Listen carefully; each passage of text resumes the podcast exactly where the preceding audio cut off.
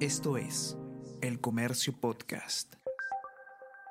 Hola a todos, ¿qué tal? ¿Cómo están? Espero que estén comenzando su semana de manera excelente. Yo soy Ariana Lira y hoy tenemos que hablar sobre obras para eh, contener y mitigar los efectos del fenómeno El Niño, porque lamentablemente estando ya en esta situación climática extrema, solo una de cuatro obras para prevención frente a desastres en las municipalidades de regiones costeras está concluida al día de hoy. ¿Cuánto se ha dejado de ejecutar en eh, presupuesto para prevenir los efectos del niño y, cuáles son las municipalidades y los gobiernos que menos han eh, avanzado en este presupuesto. Vamos a conversar sobre todo esto y más a continuación.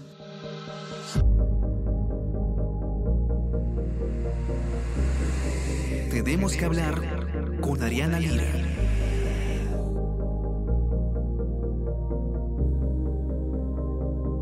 Ustedes seguro estarán ya acostumbrados, hasta aburridos, se podría decir, de escuchar una y otra vez cómo el Estado, en sus distintos niveles, deja de ejecutar, deja de gastar eh, presupuesto que está destinado justamente a prevenir eh, los desastres que eh, año a año vemos en nuestro país, sobre todo en las zonas costeras, producto de las lluvias y, de las inundaciones. Lamentablemente, la situación una vez más no cambia, sino que sigue su curso normal, digamos, habitual. Eh, Jorge Fallen, reportero de SATA, la unidad de periodismo de datos de El Comercio, ustedes ya lo conocen, ha escrito un informe eh, con hallazgos bastante preocupantes y reveladores sobre el trabajo que han hecho los, eh, las entidades del Estado justamente con el presupuesto, los fondos que se le había asignado para prevenir los, los efectos de las lluvias y las inundaciones.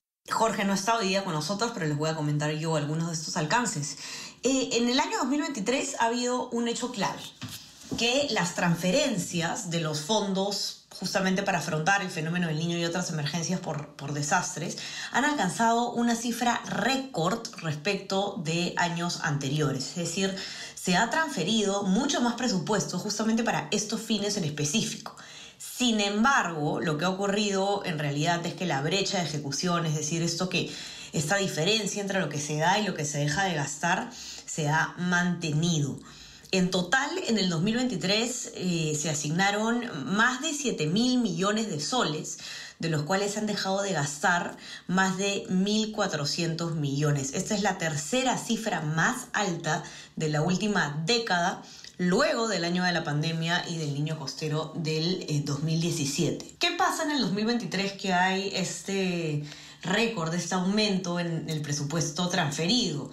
Eh, nos, cuenta Jorge en este informe que a diferencia de lo que ha pasado en otros años, las principales fuentes de recursos han estado, en este caso, en las transferencias extraordinarias que ha hecho el Ministerio de Economía y Finanzas como parte de un programa que se llamó Compunche Perú, eh, que tenía más de 3 mil millones de soles justamente con estos fines, y también el programa presupuestal 068, que es el, que existe ya hace eh, más de 10 años, casi 15 años, 14 años de hecho, y del programa presupuestal 068 que es el que corresponde justamente a la reducción de la vulnerabilidad y atención de emergencias por desastres. Ahora, el problema más grave está en los gobiernos locales, es decir, en las municipalidades. ¿Por qué?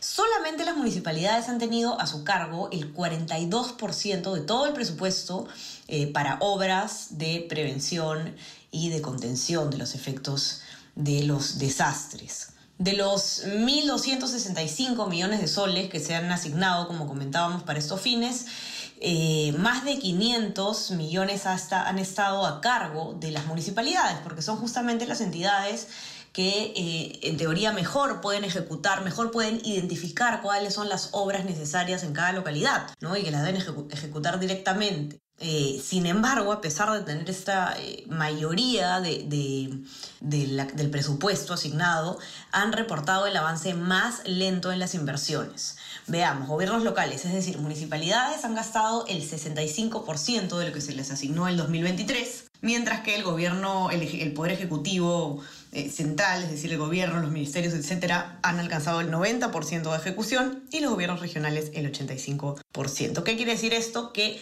de cada 10 soles que tenía a su cargo, tenían a su cargo las municipalidades eh, para implementación de muros de contención, reparación de pistas, construcción de canales, defensas ribereñas, etcétera, se han eh, dejado de gastar 3.5 soles por cada 10, decíamos. Ahora, problema aún mayor está en aquellos lugares que son especialmente vulnerables ante las lluvias y las inundaciones. Estamos hablando, eh, por supuesto, de la zona costera. En estas eh, localidades, que es justamente donde eh, mejor inversión se debería haber hecho, tanto en calidad como en cantidad, pese a haber tenido además un mayor financiamiento justamente por su situación particular, ha tenido, se, ha visto un avance bastante bajo en realidad. Las municipalidades de Ancash, Piura, Ica, Tumbes y Lambayeque, las más vulnerables, han tenido un avance menor al 60% en la ejecución de su presupuesto en estas obras de eh, prevención para este tipo de desastres. El caso más crítico, dice Jorge Fallen, ha estado en las municipalidades de Ancash, que en general en Ancash, digamos, sumando todos los, lo entregado a todas las municipalidades de esta región, han recibido el monto más alto para obras específicamente eh, con estos fines, pero solamente se ha gastado el 30% en todo el año. En el caso específico del distrito Ancashino San Marcos, que es el distrito con más recursos de todo el país, eh, solamente se ha ejecutado el 28% de lo que tenían disponibles eh, para obras dentro de este programa presupuestal que busca eh, mitigar los efectos de los desastres. ¿Cuál ha sido la región con mayor inversión, mayor avance? la Libertad. Los gobiernos locales, es decir, las municipalidades de La Libertad y de Lima, han presentado el mejor avance porcentual. La Libertad 81% y Lima 71%.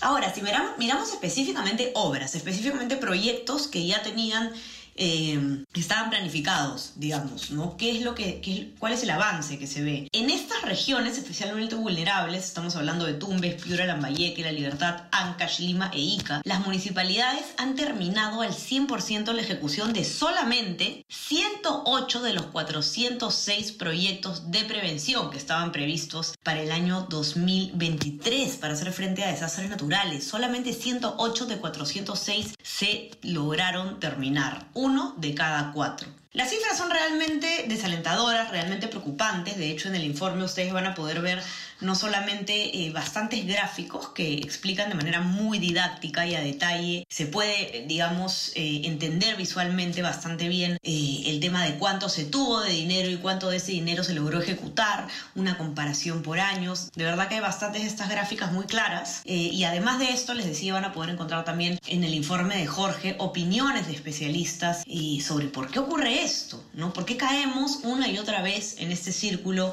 de tenemos los recursos pero no los usamos, ¿no? ¿Qué es lo que está pasando? Eh, ha entrevistado, por ejemplo, Jorge Fallen al ex ministro de Vivienda eh, y hoy director de Evidencia Instituto, Milton Mongese, y él eh, de verdad que tiene alcances bastante interesantes y yo los invito a leer este reportaje de ese data a cargo de Jorge Fallen en nuestra web elcomercio.pe no se olviden también de suscribirse a todas nuestras plataformas. Estamos en Spotify, en Apple Podcast y suscríbanse también, por supuesto, a nuestro WhatsApp, El Comercio Te Informa, para recibir lo mejor de nuestro contenido a lo largo del día. Que tengan un excelente inicio de semana y estamos conversando nuevamente el día miércoles. Chao, chao.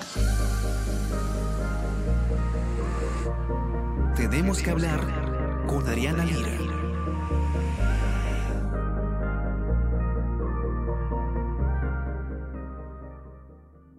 Esto es El Comercio Podcast.